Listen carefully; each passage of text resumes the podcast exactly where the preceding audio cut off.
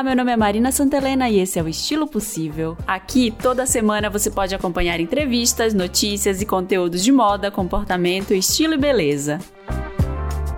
Você pode saber mais sobre mim e sobre o podcast lá pelo Instagram. Eu sou Santelena e o podcast é o Estilo Possível. Também dá para entrar em contato mandando sua mensagem por áudio do Telegram. É só baixar o aplicativo do Telegram e colocar lá na busca Estilo Possível tudo junto e sem acento ou você pode mandar um e-mail para estilopossível@gmail.com.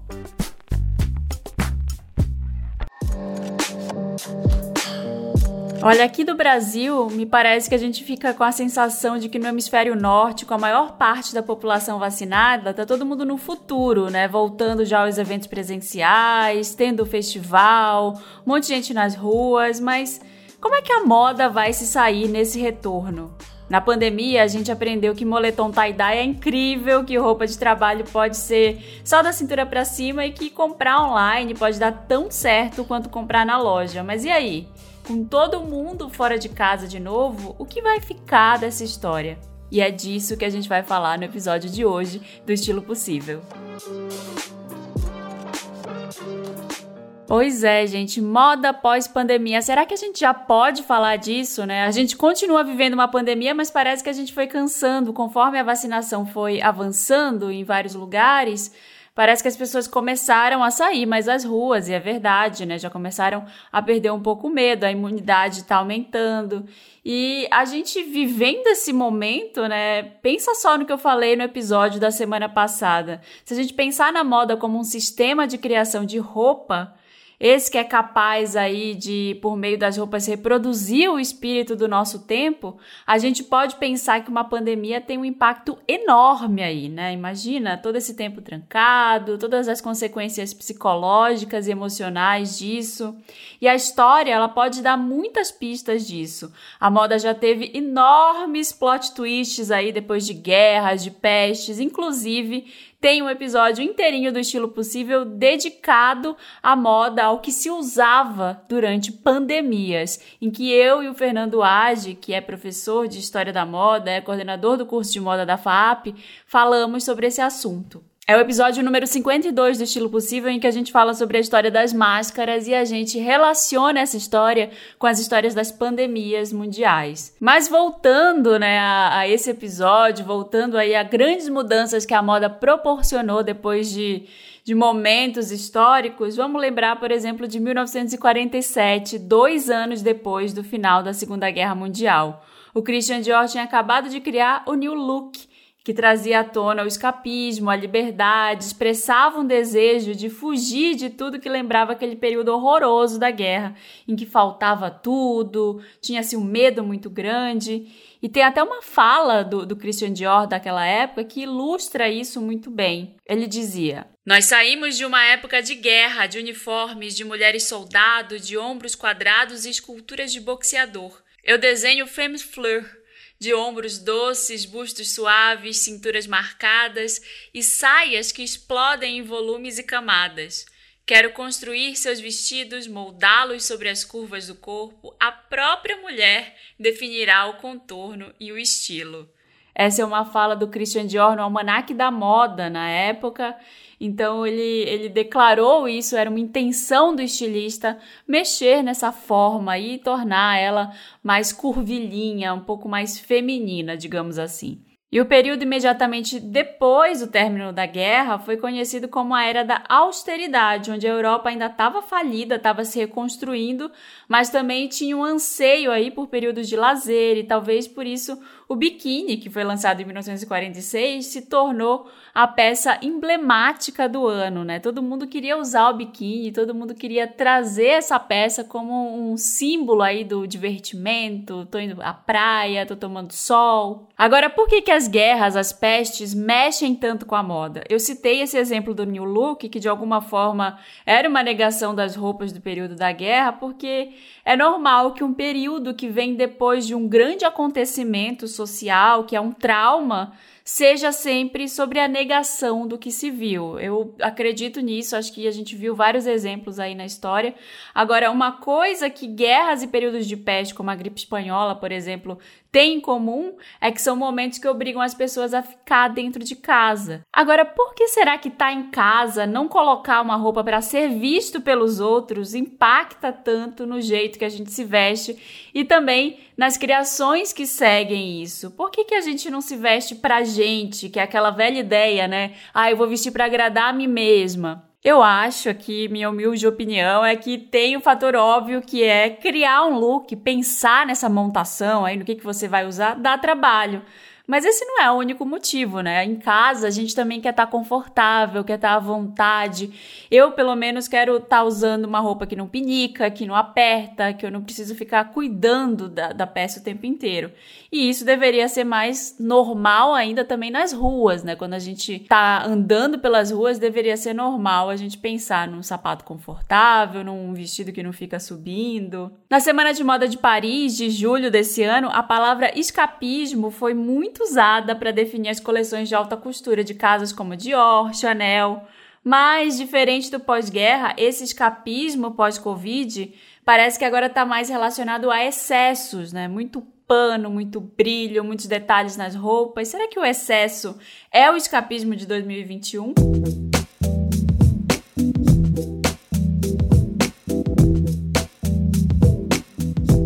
Isso do excesso, muitas marcas trouxeram todo esse excesso, mas também depois de um ano sem contato, várias coleções que saíram também no primeiro semestre desse ano trouxeram uma outra coisa que me chamou a atenção.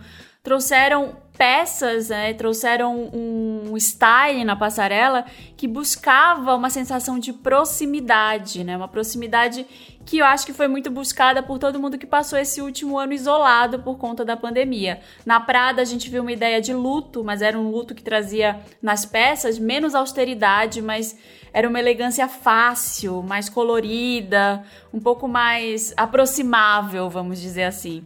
A, Marine Serre trouxe um sentimento de reafirmação, de conforto. Ela mostrou fotos descontraídas da coleção com uma dupla de modelos que pareciam muito familiares, muito, muito próximos. Então, em várias coleções se viu essa ideia de proximidade, calor, união. A Rihanna e o ASAP Rock, quando eles vão no Met Gala que teve agora recentemente, com aquelas peças que parecem cobertores e segurando para ficar fechadinha, eles trazem essa ideia também aí de proximidade, né? Essa ideia das peças que estavam nessas coleções. Então, muitos modelos estavam segurando assim um casaquinho próximo. Então, eu, eu percebi que tinha essa ideia aí de aconchego na roupa. E além dessa ideia aí dos excessos e também do aconchego, dá para perceber que, por outro lado, nas semanas de moda que inspiram o, o ready to wear, né, o, o pronto para usar ali, já se falou muito em roupas largas, tecido longe do corpo, modelagens amplas. Então, além de tudo, o conforto dentro desse aconchego parece ser uma palavra da vez, né? Parece que mesmo com os excessos, não se deixa o conforto ser apagado por esse tipo de roupa que se busca agora, né? Então tem esse outro lado, tem a, uma busca muito grande por um excesso, né? Todo mundo quer voltar a viver a vida de antes, ou uma vida melhor, uma vida é, com mais glamour, digamos assim, muita gente querendo voltar a sair, ir para um festival, então buscando excessos de brilhos, excessos de tecidos, nesse sentido mas sem tirar o pé desse conforto, dessa busca pelo aconchego. Muita gente que ficou aí com sequelas emocionais pensando na fobia social que esse retorno ao dia a dia vai trazer. Então são muitas questões para ser consideradas aí nesse retorno, nessa moda pós-pandêmica. Olha, eu tô aqui falando sobre uma moda pós-pandemia, mas ainda tá muito difícil vislumbrar esse pós, né? Até mesmo nos Estados Unidos, onde já teve uma retomada um pouco mais robusta aí das pessoas as ruas, as lojas. De acordo com o site de notícias Business of Fashion, os varejistas estão começando a ter alguns flashbacks de 2020, quando todo mundo achava que a pandemia estava acabando, mas na verdade não estava. Então, a gente viu um aumento no número de casos agora lá, recentemente, tem uma resistência da população à vacina. Então, tudo isso pode impactar nessa volta, nessa reabertura. E isso, claro, também se reflete nas vendas de marcas de moda. Mesmo as marcas de luxo aí que estavam relatando que suas vendas estavam disparando, além dos níveis pré-pandemia e mais consumidores voltando às lojas, existe uma preocupação aí com a variante Delta, que é altamente contagiosa e que é a variante que tem aparecido mais aí nos contaminados de Covid, que trouxe de volta também o uso das máscaras em vários lugares. E economistas americanos alertam que o aumento do número de casos provavelmente vai minar a confiança do consumidor e pode atrasar um pouco a recuperação econômica, embora poucos prevejam aí uma recaída total, né? Não, não tá rolando uma previsão muito negativa como era no ano passado. Ano passado eu lembro de ter lido aquele documento que o Business of Fashion prepara, que é uma é um reporte de moda para o ano inteiro e assim as previsões eram catastróficas, inclusive tem um episódio sobre esse esse report aqui no do começo do ano passado, acho que é de março de 2020 esse episódio, que fala sobre isso, né? O State of Fashion.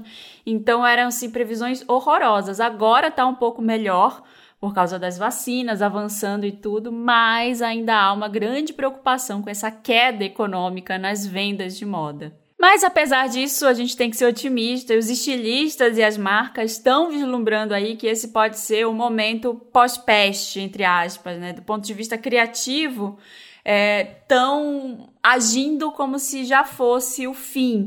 Então a gente pode falar de vários caminhos. Um dos caminhos é esse que eu falei agora há pouco, que é o escapismo, a volta do brilho e das cores fortes, principalmente aí tons pastel, que a geração millennial amou e fez ficar por muito tempo. A H&M fez uma parceria com a Simone Rocha, que é uma super estilista da Semana de Moda de Londres e é uma coleção muito cheia de detalhes, com golas, flores, romantismo, muito babado. Então tem essa essa vontade aí de trazer esse escapismo por meio de alguns excessos, mesmo que sejam detalhes nas peças de roupa. Além do escapismo, uma outra tendência são os esportes, né? Muita gente que não costumava se exercitar viu nos exercícios ao ar livre um dos poucos momentos de descompressão possíveis durante a pandemia. Então, com esse hábito, veio o look esportivo, muita gente correndo na rua para né, descomprimir a cabeça, para tentar se sentir um pouco melhor e se arrumando um pouco mais para isso, porque era o único momento em que saíam às ruas. E esse movimento ele é muito reforçado pela preocupação com a saúde, que por motivos óbvios aumentou demais durante a pandemia. Tem até uma pesquisa realizada pela Ticket, que é a marca de benefício de alimentação e refeição, ela fez uma pesquisa com mais de 1.500 pessoas que revelou que 64% dos participantes dessa pesquisa estão mais preocupados com a própria saúde e com a saúde dos seus familiares e amigos esse ano, em comparação a 2020, considerando a segunda onda de Covid no Brasil. Então, essa pesquisa foi feita no Brasil e constatou que as pessoas estão bem mais preocupadas com saúde e não só a saúde relacionada à, à contaminação por Covid, mas também uma saúde alimentar, a saúde que leva a pessoa a se preocupar com riscos cardíacos, né? Muita gente ficou sedentária o ano inteiro, ficou em casa trabalhando em home office, dando poucos passos por dia. Então, assim, esportes tem sido uma preocupação que vai impactar muito as tendências de moda, né? Vai entrar bastante nessa conta aí dos novos designs. Aliás, segundo o ranking da List, que é uma plataforma global de pesquisa de moda, a Nike ficou em primeiro lugar como marca mais procurada no segundo trimestre de 2020, ultrapassando a Off-White, Gucci e Balenciaga, as três grifes que, que costumavam aí ocupar o top 3 do levantamento que compila as marcas e os produtos mais quentes ao redor do mundo. Então, então, isso já é um baita sinal de que essa busca por roupas esportivas tem sido maior e é óbvio que as marcas vão se aproveitar disso para criar novas peças. Outro indicativo de tendência é o look do Zoom. O trabalho remoto colocou aí um destaque nas peças que a gente usa da cintura para cima, né? Quer dizer, em vez da, da brusinha, daquela roupa amarfanhada, a gente vai usar mais coisas, vai usar colares, brincos, teve todo um destaque para maquiagem colorida esse ano, blusas com golas interessantes, então peças que deem destaque ao rosto, né? Essa parte que está aparecendo na reunião do Zoom. Muita gente fez isso, eu mesmo investi mais em acessório do que em roupa no ano passado, e eu acho que é uma tendência a se observar, né? Muitas marcas que estão fazendo peças com partes de cima com mais destaque é, empresas de beleza, de produtos de beleza, que lançaram mais produtos coloridos, batons mais coloridos, delineadores coloridos. Então, tudo isso é algo a se observar agora nessa moda pós-pandemia. E de carona no look do Zoom vem as joias, né? Tem tudo a ver com isso, porque fazer selfie o dia todo, entrar em call, fez o mercado de acessórios ganhar muito destaque. De acordo com o Instituto Brasileiro de Gemas e Metais Preciosos, o IBGM, as vendas online de joias cresceram até 80% em 2020, com clientes investindo em peças via Instagram ou WhatsApp. Então, as vendas por esses canais digitais também cresceram bastante. Eu falei disso semana passada, inclusive vou fazer um episódio inteiro sobre esse tema, que são as roupas virtuais, né? A moda virtual é uma outra grande aposta das marcas no pós-pandemia. A Gucci lançou um tênis que funciona como um filtro de Instagram. Ele vende no aplicativo. Depois é só apontar aí o celular para os pés e o tênis aparece calçando o usuário. Ele custa 12 dólares e também pode ser usado para personalizar um personagem dos jogos Roblox ou VRChat. Comprar uma roupa personalizada de uma marca para um personagem de jogo, para um avatar, parece fazer um pouco mais de sentido do que para uma foto na rede social. E atualmente marcas como a Louis Vuitton faturam milhões vendendo skins para os personagens do LoL, o League of Legends. E também teve a Balenciaga, que fez um desfile dentro de um jogo, né? A coleção de outono e inverno chama Afterworld, The Age of Tomorrow. E as pessoas convidadas para assistir o desfile das roupas virtuais receberam equipamentos para imersão na experiência. Um headset de realidade virtual, dois joysticks que davam acesso à passarela. E aí o usuário podia clicar nos modelos e navegar por toda a coleção e girar os modelos, ver a roupa por vários ângulos. Inclusive, semana passada saiu uma notícia de que o Fortnite O jogo que está super popular aí, a Balenciaga fecharam uma parceria que traz roupas da marca pro game e assim vários personagens lá do jogo podem usar as roupas de luxo né, da Balenciaga e usar durante as partidas. Os usuários eles podem comprar essas roupas e esse, esse conjunto, essas peças, elas ficam disponíveis aí por um tempo, até o final dessa semana, se eu não me engano. E aí com eles, com, esse, com essas roupas também vem vários desafios, eventos especiais. Então isso significa que as marcas de moda de luxo estão olhando aí para esse universo dos videogames e as roupas virtuais me parece que vão ser uma realidade daqui para frente. Um outro setor da moda em que a gente pode falar de impacto da pandemia, além da criação, é o varejo. De acordo com uma pesquisa do grupo Consumoteca, que é uma consultoria de comportamento do consumidor, 71% dos brasileiros fizeram compra online durante a pandemia. Comprar online era uma coisa que muita gente tinha medo de fazer e deixou de ter quando se viu obrigada a testar esse modelo durante a pandemia. Né? Eu falava muito para as minhas clientes de consultoria de estilo para provar roupa, para ir lá pegar roupa e ver, e isso ficou difícil durante a pandemia, a gente teve que começar a aprender mais a, a, comprar online, né? A ver medidas, a entender mais de tecido, a entender o que, que a gente está comprando de fato para não ter nenhuma surpresa. E agora eu quero chamar aqui a consultora estratégica e financeira, mentora de empreendedores e coordenadora da pós-graduação de negócios e varejo de moda da FAP, Marília Carvalhinha. Ela explicou como a flexibilidade estratégica e a agilidade são as principais lições aí que podem podem ajudar as marcas a se recolocar nesse mercado pós-pandemia. Conversei com ela sobre isso e também sobre mais algumas outras coisas de como o mercado está mudando e vem mudando desde o início da pandemia.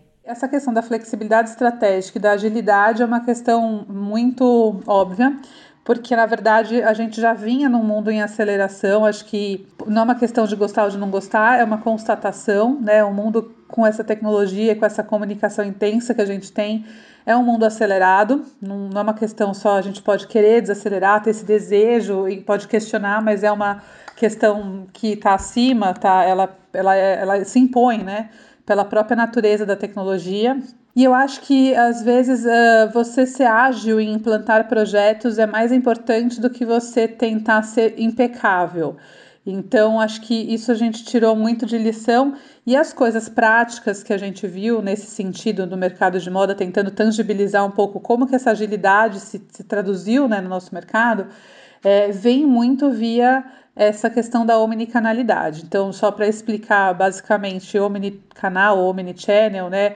É um termo que a gente usa já há anos, a gente já vem se falando nisso, eu venho discutindo isso é, na pós da FAP, com meus clientes, há pelo menos 3, 4 anos eu venho organizando palestras e eventos para falar sobre isso, então não é que era uma novidade, mas essa questão da, da omnicanalidade é a questão de você conseguir criar uma, uma, uma, uma possibilidade para os seus clientes interagirem com a sua marca de maneira fluida e entre todos os seus canais de vendas e de comunicação e de relacionamento sem que ele perceba claramente uma barreira entre um canal e outro. Ou seja, você está eventualmente na loja, mas se você quiser comprar no site, você vai encontrar o mesmo produto com o mesmo preço e trocar depois na loja ou trocar por, por qualquer outro meio ou a distância.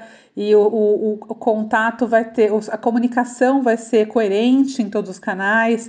Porque a gente, como ser humano, né, a gente virou meio que omnicanal sem querer. A gente não percebe, mas a gente às vezes está aqui conversando nesse podcast, eventualmente abre o celular e lê alguma mensagem e, e vai transitar, viu alguma coisa no seu ambiente ao redor, ou seja, a gente já não percebe mais claramente as fronteiras dos canais, das tecnologias. Então, como a gente não percebe normalmente, a gente meio que espera isso quando a gente vai consumir.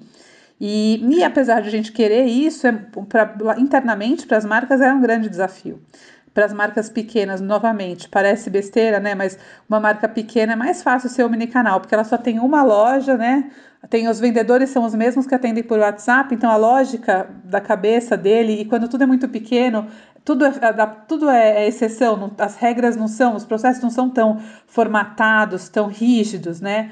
Agora, para uma empresa grande que tenha, uma marca que tenha é, franquias, lojas próprias, multimarcas, ou, é, loja online, como é o caso de tantas do Brasil, né? A gente tem as a Lacoste, é um exemplo, Bob Store, Elos, enfim, Lely Blanc, todas essas grandes marcas que têm, têm muitos formatos, Animale, né?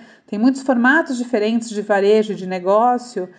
A retaguarda operacional para integrar tudo isso e oferecer uma experiência omnichannel é uma retaguarda é difícil, você tem que adaptar muito e é uma discussão que a gente já vinha tendo há muito tempo, né? O que acabou acontecendo durante a pandemia é que meio que não teve opção. Então, às vezes não era a solução ideal, mas as pessoas foram dando, as marcas foram dando um jeito e criando outras maneiras de se comunicar internamente. Então, para poder oferecer essa, essa solução, né? Até tem pesquisas que dizem que o consumidor também é, eles gostaram disso, né? Gostaram de, de ser atendidos de maneira omnichannel, mesmo voltando ao varejo, muitos gostam de voltar ao varejo físico, não é que a pessoa migrou para o online e nunca mais vai querer ir para a loja. Acho que óbvio que não dá para não dá para achar que uma loja física vai ter o mesmo papel. A gente já vinha discutindo também a mudança do papel do varejo físico e óbvio que com a pandemia a gente discute mais ainda, mas não é que ele vai deixar de existir também. Essas, essas previsões uhum. catastróficas elas são bem estranhas. Então, assim, é, apesar dele volta para o varejo físico, ele quer poder ter as opções que ele ganhou na época da pandemia. Então, tem pesquisas que dizem que 91% é, das, das, pessoas esperam continuar tendo os benefícios, elas não querem voltar atrás, e é de se esperar isso, né? Elas não querem um modelo velho, elas querem um modelo mais aprimorado. Então, tá traduzindo muito essa flexibilidade, ela teve, ela, ela acho que a principal manifestação prática dela foi se tornar mais omnicanal. Então, as empresas criaram maneiras de fazer isso, muitas vezes maneiras provisórias, e elas, com esse tempo que vem se passando, estão procurando maneiras mais permanentes e tirando mais proveito disso também. Então, acho que uma, uma grande manifestação foi essa. Outra discussão que eu acho que vai continuar tendo é exatamente isso. Com essa omnicanalidade, qual sobra, qual é o papel que sobra para o varejo físico, né? Já que eu posso comprar em qualquer lugar e que eu começo a me acostumar a eventualmente não ter o produto na hora, a chegar em algumas horas ou em um dia ou dois. eu para que que eu vou na loja física? Vou pegar meu carro, ter que arrumar uma vaga para parar e vou, enfim, eventualmente é, eu, eu, Marília, já como consumidora, era engraçado. Antes da pandemia, eu achava, pensava assim: quando eu vou num shopping, eu vou ter que fisicamente me deslocar em várias lojas para procurar o que eu quero. E é, parece que eu me sentia assim, como se eu não estivesse vendo todas as opções. Quando eu estou na internet, eu só mudo de janelinha e eu vejo todas as opções que tem no mundo. Então, assim, acho que a gente começa a ter essa, essa mentalidade e você fala: para que, que eu vou na loja então? Então, a, a loja como um espaço de experiência, de contato com a marca, de conhecer o produto com mais mais detalhes, né, de ter um atendimento mais qualificado.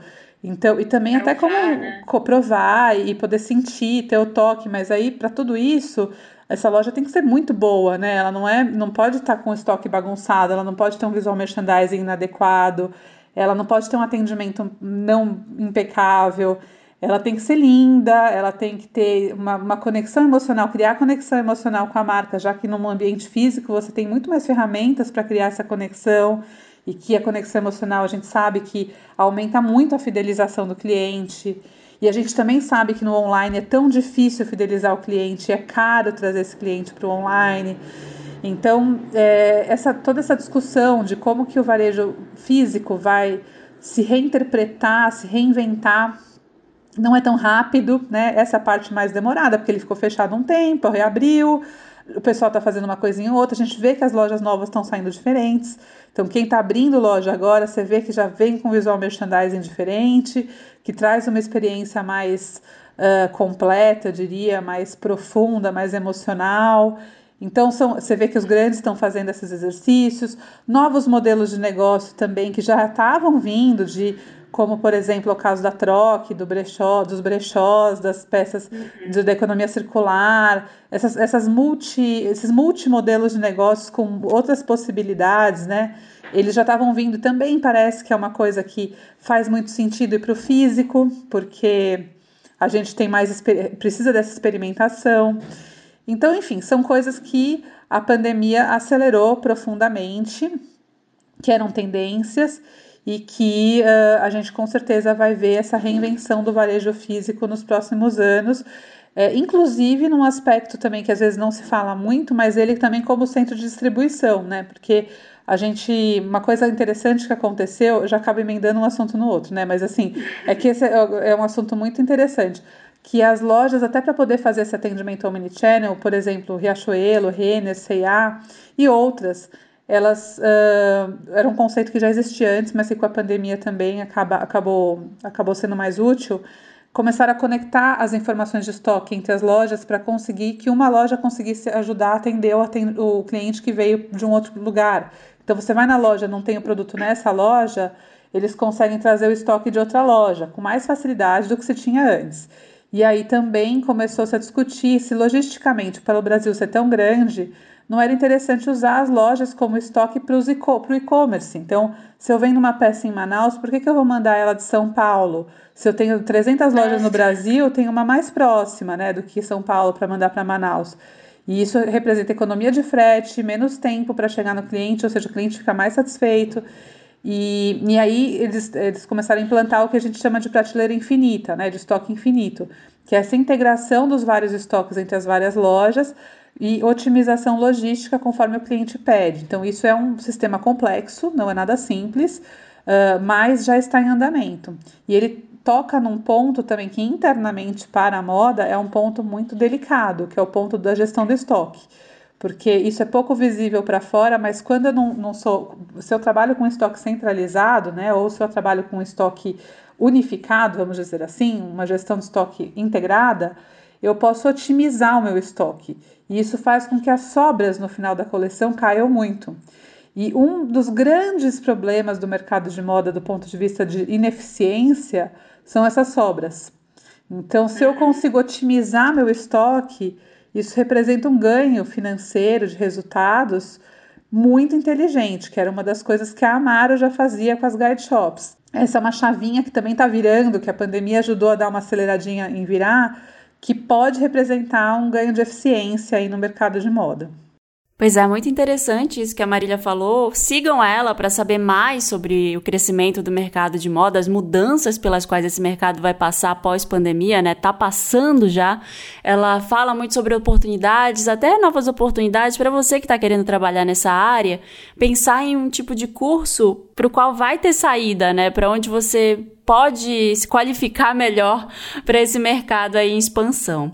E, e, outro dado é que, de acordo com uma pesquisa do Grupo Consumoteca, que é uma consultoria de comportamento do consumidor, 71% dos brasileiros fizeram uma compra online durante a pandemia. Então, comprar online era uma coisa que muita gente tinha medo, não sabia se ia caber, não sabia direito como é que era a peça física, e as pessoas passaram a deixar de ter esse medo aí quando se viram obrigadas a testar esse modelo.